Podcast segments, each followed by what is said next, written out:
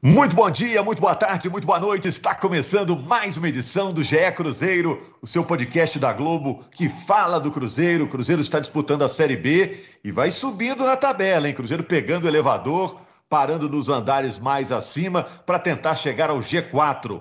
Cruzeiro derrotou Vitória por 1 a 0, gol do Ramon. Cruzeiro está sete pontos agora abaixo do G4 e joga em casa nessa terça-feira contra o CSA. Jogo no Independência e não no Mineirão. O Sport TV mostra para todo o Brasil, Minas Gerais mostra o jogo pelo Premier. Quem estava duvidando do acesso à Série A passou a acreditar?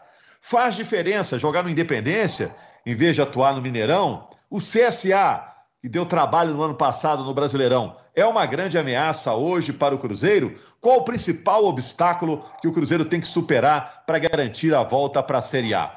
Eu estou aqui com Bob Faria. Alô, Bob. Opa, estamos aqui. Vamos falar do Cruzeiro. Henrique Fernandes.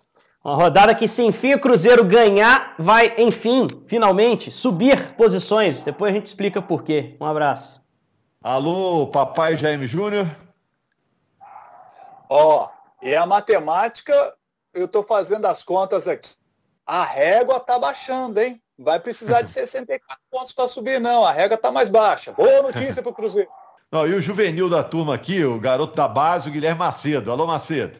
Fala, Rogério, amigos que estão com a gente aí, pessoal que está ouvindo. É, hoje também a gente vai falar sobre alguns jogadores que chegaram um pouco badalados ao Cruzeiro e que estão sendo importantes nessa retomada que agora finalmente acho que já está dando para acreditar, para sonhar e o torcedor está podendo sonhar já. Vou valorizar aqui a joia da base, viu? Macedo, começa com você. O que, que o Cruzeiro tem de problema e tem de solução para esse jogo contra o CSA no Indepa, hein? Quem está chegando, quem está saindo do time? Pois é, Rogério. É, o Cruzeiro vai ter a volta de um volante e a saída do outro, né? O Jadson Silva volta.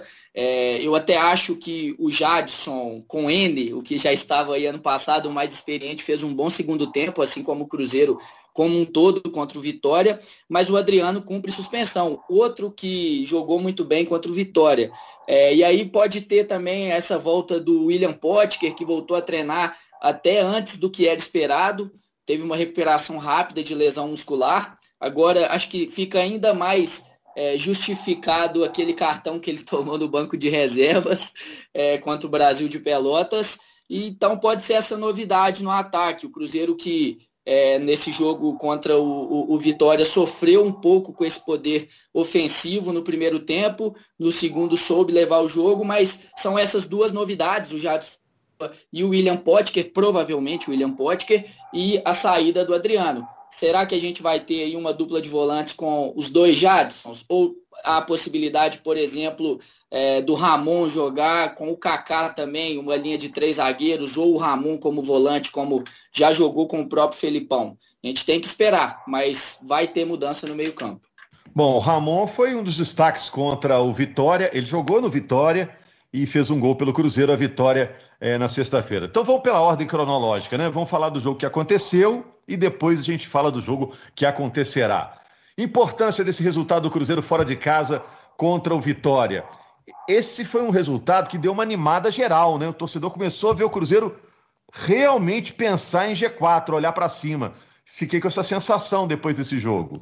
É porque assim, é, na, nessa campanha de retomada, né? Como se fosse uma, uma, uma corrida de Fórmula 1, é, o cara que sai, largou atrás, largou dos boxes, cada ultrapassagem ela tem que ser comemorada. É, e o Cruzeiro não está em posição de perder pontos. Então, é, está disputando três pontos, tem que ganhar os três pontos. No caso, saiu de casa para disputar seis, trouxe quatro, não é? É, mas é uma vitória importante porque é, coloca o time em condições de ter uma movimentação na tabela daqui a pouco, né? O, o, Henrique vai explicar isso melhor daqui a pouquinho. Então, assim, é, eu vejo que o Cruzeiro, o Cruzeiro já pode, já está olhando mais para cima do que para baixo. Não vejo mais preocupação. Claro que o Felipão não vai falar isso assim, não vai chegar e falar, não, não, não, não nos preocupamos mais com rebaixamento, enquanto o Cruzeiro não tiver 45 pontos, por exemplo, que é uma, que é uma linha de corte que eu acho que é bastante segura. É, mas o, o, Cruzeiro já está olhando para a parte de cima. Acho que ainda está olhando de binóculo para tentar para enxergar a linha dos quatro ali. Mas mais umas duas vitórias, três vitórias, aí já começa a enxergar o olho nu. Né? E aí realmente o sonho pode passar não só é, deixar de ser um sonho, ser um projeto. E isso faz muita diferença na condução do processo inteiro. Eu vou ser a voz dissonante aqui, eu acho que vocês gostaram, eu gostei do resultado também, gostei muito. E, e vocês estão dizendo aqui que acham que o Cruzeiro tem, tem força para subir, eu também acho que tem, mas gostei do jogo não. Achei que o time jogou muito mal no primeiro tempo, muito mal. O ataque, para mim, foi muito similar ao ataque lá de Maceió, que a gente criticou tanto, né? E a gente não está aqui para falar do resultado só, a gente está aqui também para falar do desempenho. É. O jogo foi descomplicado pelo primeiro chute a gol do Cruzeiro, primeira finalização, que foi o gol de cabeça do Ramon. Né? A partir dali, o jogo mudou de figura. O Vitória tem uma chegada ainda no final do primeiro tempo, que o Fábio responde muito bem. E aí no segundo tempo, o Cruzeiro o tempo todo estava ligado para contra-atacar, para explorar espaço. E isso facilitou um pouco a tarefa do Cruzeiro, porque fez com que o Vitória não, não conseguisse pressionar, sempre temeroso pela velocidade uh, do Ayrton no primeiro momento, depois do Wellington, uh, o Giovani, que enfim estreou, acho que entrou ligado no jogo, apesar de estar claramente fora de forma. E aí o Cruzeiro no segundo tempo conseguiu melhorar um pouquinho o cenário da partida. Mas o primeiro tempo foi muito pobre, muito ruim. Uh, mas é a Série B, gente. A Série B é um campeonato de competitividade, é um campeonato que você tem que estar, tá, uh, como o Filipão disse na coletiva, organizado antes de tudo. Quem estiver taticamente organizado nessa reta final pela maior parte do jogo e mantiver uma capacidade grande de concentração sem a bola para marcar, já larga na frente para conseguir os resultados. Então acho que o Cruzeiro teve é, o seu gol de bola parada, que é um gol absolutamente normal, que acontece, que o time faz, que o time leva, para mudar a cara do jogo que estava ruim para o Cruzeiro. Assim, Vitória não conseguia criar muito, mas o Cruzeiro também não, e a gente sempre tem dito aqui que o empate não vale muito para o Cruzeiro nesse contexto atual. Foi a grande crítica após o jogo contra o CRB, e seria se o Cruzeiro tivesse empatado, mas como venceu, evidentemente a gente segue vislumbrando a possibilidade da arrancada seguida, o time brigar pelo acesso. Não, então, mas só uma coisa, eu não falei que o jogo foi bom também, não, né? eu falei do resultado. O resultado foi, foi bom. É, foi um jogo de muita dificuldade, muita dificuldade para o Cruzeiro. Inclusive, assim, é, a, a, as bolas que teve para matar o jogo, como foi aquela do Wellington no final, não conseguiu fazer. Né? Mas é, foi um time que resistiu, né? resistiu à, pressão toda. É, e, e, e, deu uma corrigida no time no segundo tempo, o jogo ficou mais equilibrado um pouquinho. Né? É, teve uma finalização, como você disse, no primeiro tempo, mas ainda assim foi nenhum primor de técnica. Mas eu acho que também não está no momento de ficar pensando no primor de técnica. O Cruzeiro não vai chegar no primor de técnica nessa temporada, não, gente. Cruzeiro vai jogar jogo da Série B, até onde der e pensando no, no horizonte que está mais próximo. Né? Por isso que eu digo, ainda está vendo a linha de subida de binóculo. Mais alguns resultados, pode começar a ver ele nu e aí mudar a perspectiva, deixar de ser um sonho para ser um projeto, um projeto de fato. É, o Cruzeiro no momento tem 38 pontos, é o 11 colocado. O primeiro time que dá para alcançar no G4 é o Sampaio Correia, com 45 pontos, 7 pontos a mais. Tem uma curiosidade agora, né, Jaime? Cruzeiro pega o CSA nessa terça-feira e os próximos cinco jogos do Cruzeiro, contando o CSA, são contra times que estão acima dele na tabela. O que agora é bom negócio, né? Porque são jogos em que o Cruzeiro pode tirar pontos dessas equipes que estão ali imediatamente na briga, né? Exatamente. E eu, eu, eu quero fazer uma análise que é a seguinte, Rogério. Nesse momento, o Sampaio Correia que você citou tem 53,6% de aproveitamento. Projetando isso para a última rodada, dá 61 pontos. A linha de corte está mais baixa. A média histórica da Série B é de 64 pontos. Foi com 64 pontos, por exemplo, que em 2018 o Paraná subiu. Mas esse campeonato tem características mais semelhantes à dos dois últimos anos.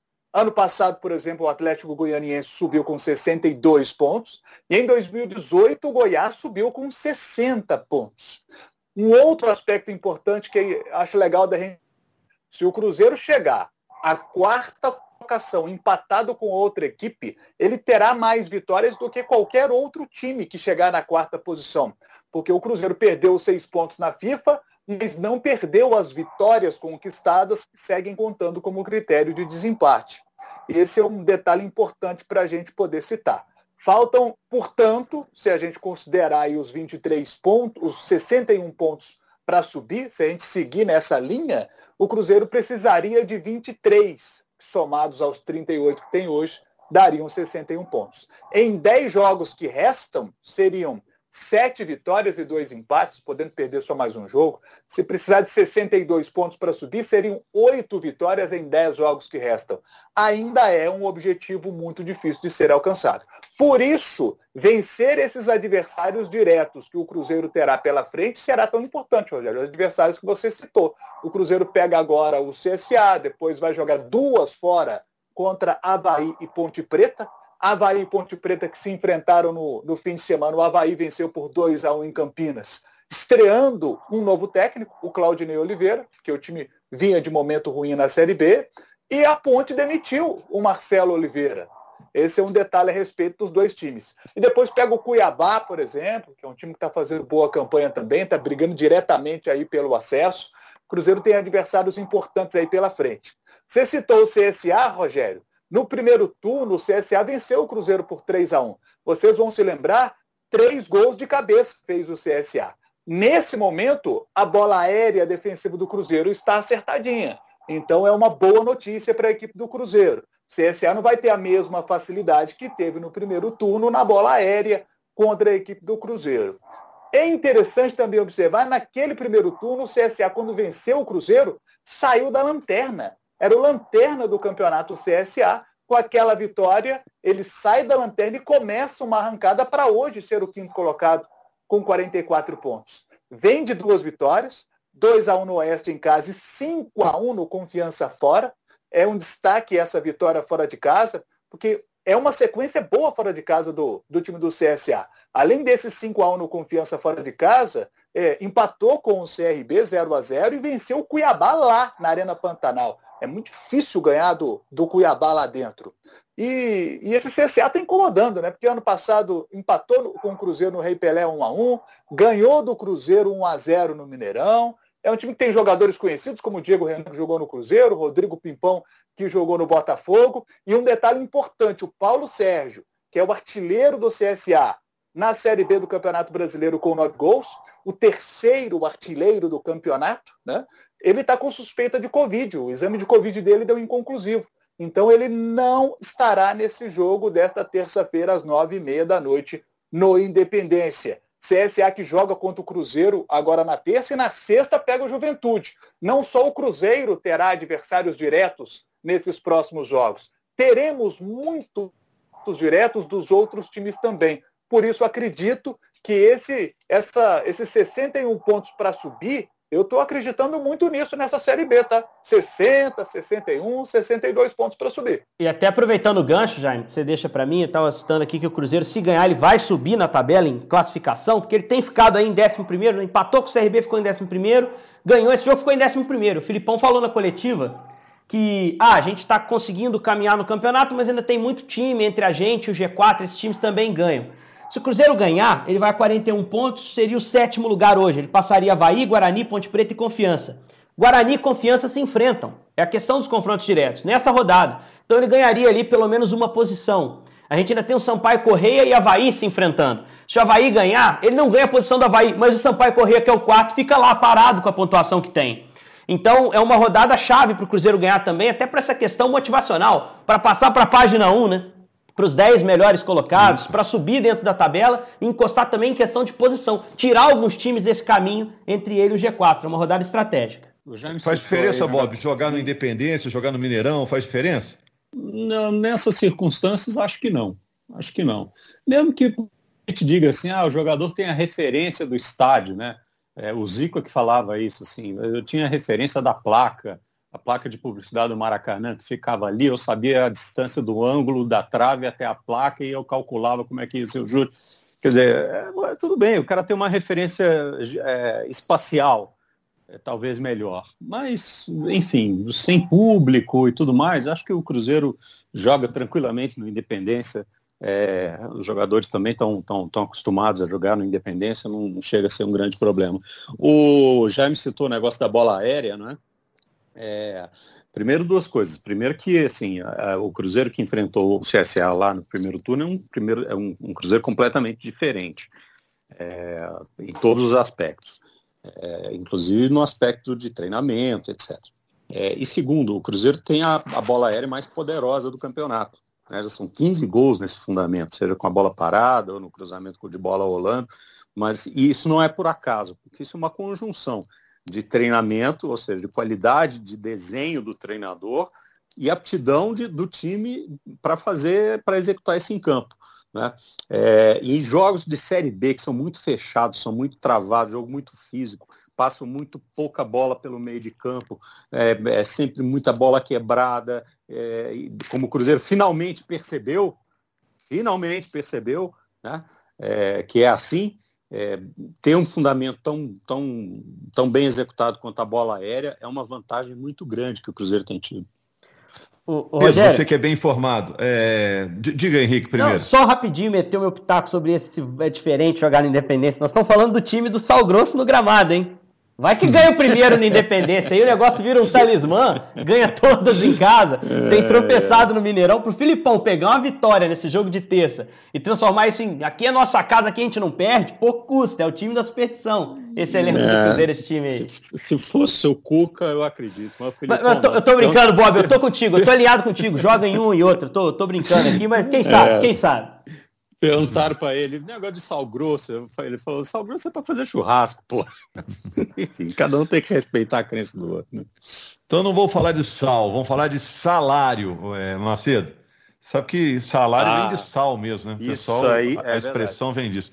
Como é que está a situação dos salários atrasados? É, porque como o Bob disse, isso pode influenciar no campo, né? Exatamente, Rogério. E a gente até, vocês vão se lembrar, quando o Filipão chegou, a gente falava muito sobre o poder que o Filipão poderia ter em relação a esse extra-campo também, né? Para blindar o time, fazer jogar mesmo com os problemas de fora. E o Cruzeiro tem jogado com esses salários atrasados, são dois meses e meio, digamos assim, em atraso, ainda tem 13 terceiro, a primeira parcela não foi paga.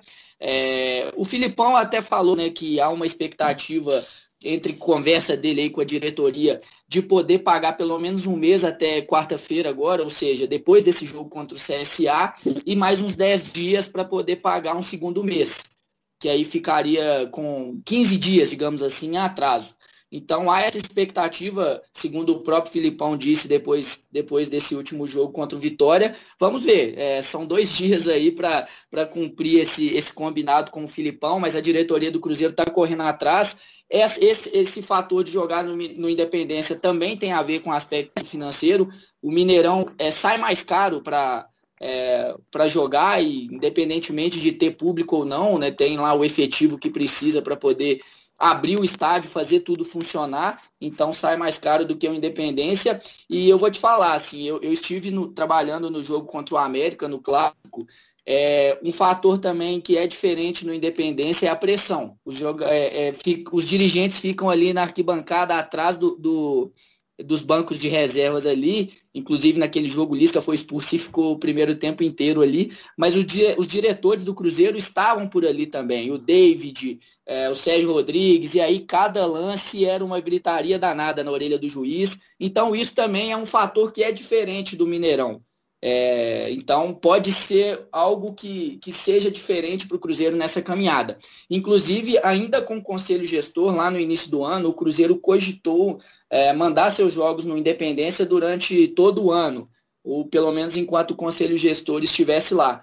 É, acabaram não tendo tempo para fazer isso, fizeram um jogo contra o Coimbra, aquele último jogo antes da parada por conta da pandemia. O Cruzeiro foi derrotado, gerou a demissão do Adilson Batista, também do Ocimar Bolicenho.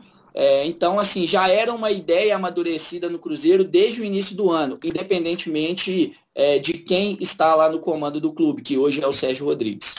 Ok. É, e a grana do Orejuela tá para chegar, né? Do, é, deixa, do dinheiro do Grêmio. Deixa eu só explicar uma coisa rapidinho, Rogério, antes da gente falar é, do, do Orejuela, que é o seguinte. É, como é que a, a questão financeira, é, o não pagamento de salários, pode interferir dentro de campo? Não é que o cara vai deliberadamente jogar menos, ou se esforçar menos, ou correr menos, ou tirar o pé da bola, ou fazer esse tipo de coisa, é, porque o salário está atrasado. Não, não acredito nisso mesmo, ainda mais um grupo que tem demonstrado um foco muito grande na tentativa é, de, de, obter resultados capitaneado pelo, pelo Filipão. Mas é que o extracampo, é, futebol é um esporte de altíssimo rendimento, onde o foco é muito importante. O foco é muito importante. Então, toda a questão extracampo que tire um pouquinho da concentração do jogador vai minando um pouquinho do rendimento dele. Então, se o cara, em vez de treinar é, 100%, ele está preocupado porque ele tem que pagar não sei o quê, tem que pagar o terceiro, tem que pagar o outro, o dinheiro não entrou. Ah, mas o cara ganhou tantos milhões no ano, será que ele não tem dinheiro guardado? É, mas tem muito menino no time do Cruzeiro, é, cujo primeiro dinheiro está sendo esse agora. Às vezes o cara comprou um apartamento, tem que pagar a prestação, senão não vai, não vai, conseguir, não vai conseguir pagar, tem o carro, tem, tem o staff em volta enchendo o saco, e o staff depende às vezes dele. Então, tudo isso vai minando um pouquinho né, da concentração do jogador. E na hora do jogo, esse, essa, essa, essa parte da concentração que não foi aplicada, ela, ela deixa de render. É assim que funciona. Não é que o cara vai deixar de jogar, não é, não é feito vampeta. Finge, finge que joga, ele finge que me paga. Eu não acredito nisso. É. é e como eu estava citando, tem essa questão do Orejuela, que o Grêmio vai pagar 20 milhões, né? Parece que essa negociação já é irreversível. É, na verdade, pelo acordo assinado lá com o Conselho Gestor, é, no final do ano passado, início do ano, o contrato de empréstimo previa que o Grêmio pagasse esse valor para ficar em definitivo com o jogador. O problema disso, o problema do acordo assinado lá atrás, é que foi feito, é, o Cruzeiro parcelou esse valor, tá, tá lá no contrato, em parcelas trimestrais até o final de 2022 é, começando a ser pago a partir do ano que vem. Ou seja, o Cruzeiro demoraria dois anos para receber o valor integral, que gira em torno aí de 20 milhões, né? Depende da cotação do euro no dia. Foram, é, o valor aí é de 3 milhões e meio de euros. Mas aí o Cruzeiro está negociando com o Grêmio uma forma de ter esse valor mais rapidamente e aí, no caso, uma das alternativas que o Cruzeiro tem é o Grêmio se comprometendo a pagar esse valor e o Cruzeiro vai até uma instituição financeira para ter esse valor agora de forma rápida. É, e aí, quando o Grêmio fizer o pagamento, não tão diluído assim, né, em dois uhum. anos, o Cruzeiro quita esse valor com a financeira. É uma situação que está bem encaminhada e que há uma esperança no Cruzeiro, uma expectativa de ter esse dinheiro na conta até o final do ano. É, é um só que alívio é para alguns meses, né? Folha é, do Cruzeiro é de 3 milhões, né? Se chegar em 20. Né? Pois é, não. Então, aí é o seguinte, só que aí nesse caso, o Cruzeiro não recebe 20. Porque ele não vai chegar no banco e falar assim, ô banco, você é tão legal, todo mundo cruzeirense aí, eu vou receber daqui a dois anos, em dois anos, 20 milhões. Me dá 20 milhões agora e recebe em dois anos, e o banco vai falar assim, toma, porque eu sou legal pra caramba. O banco não vai fazer isso. O que, que o banco vai fazer? Banco vai pegar a garantia do, do Grêmio, seja ela qual for, e aí tem que ser uma garantia sólida, né, que o Grêmio vai apresentar, e jurídica, e etc., e vai falar assim, tá bom, então eu vou receber 20 milhões em dois anos. É, tem uma taxa de juros nisso aqui, do empréstimo, que é de tanto, e sei lá, que seja 10%, que seja um juro a menos do, menos do mercado, que seja o que seja, mas vamos supor que seja 10%. É, e tira, então tá. Então eu te dou 18 para receber 20. E aí o Cruzeiro vai receber 18, ou 17, que seja, mas recebe tudo de uma vez e o Grêmio paga os 20 ao banco em dois anos. É isso. Porque na, ver, na verdade. Nenhum banco vai dar dinheiro assim, né? Porque tá para nascer o banco e dar dinheiro. Não, na verdade é óbvio que vai ter um, um juros aí, o Cruzeiro é, vai, vai sair no prejuízo em relação a isso, claro, mas é, o Grêmio vai estar tá se comprometendo, o Cruzeiro está negociando com o Grêmio a pagar em menos de dois anos, né? O que faria os juros é, serem menores do que em dois claro. anos. Então, okay. claro que vai ter juros, mas vai ser menor em, em função do tempo. Valeu então, Macedo. Valeu, Bob. Valeu, Jaime. Valeu, Henrique. Todo mundo terminou o podcast animado, né? Falando aí de muito dinheiro, saúde para dar e vender, né? Como é o tema lá da musiquinha, né? Não, terminamos animado nada, terminamos falando de pegar empréstimo no banco, rapaz. Isso é um problema. não, não, Rogério. esperado chegando aí, velho. Uhum. E, e, e para esse final de ano também, só para fechar, o Cruzeiro ainda tem algumas situações contratuais para resolver, né? O Fábio tem contrato só até 31 de dezembro. O presidente falou que já há uma negociação encaminhada, que a questão dos jogos quarta e domingo, né, terça e sexta, estão é, tão atrapalhando essa, essa, esse desfecho positivo, mas que o Fábio continuará. E o Machado, que é um cara que hoje é titular do Cruzeiro, tem sido importante, é outro que tem contrato só até o final do ano e ele está emprestado pelo Grêmio, mas o contrato dele com o Grêmio também termina em 31 de dezembro. Então, é uma negociação do Cruzeiro diretamente com o jogador e não um caso de prorrogar o empréstimo por mais um mês. E aí tem o caso do Regis também, que tem contrato com o Cruzeiro por empréstimo também do Bahia, e nesse acordo inicial de empréstimo com o Cruzeiro ficou acertada uma possibilidade de renovação, mas hoje não existe mais no futebol aquela chamada renovação automática. Então também precisa de uma, um novo acordo para ser assinado. Caso contrário, o Cruzeiro não terá esses jogadores para o último mês de Série B. Pois é, Felipão com quase 70% de aproveitamento, sete vitórias, quatro empates, só uma derrota, agora com esse compromisso importante contra o CSA na terça-feira. Na quarta-feira estamos falando desse jogo aqui, com mais uma edição do podcast GE Cruzeiro. Grande abraço, obrigado a todos.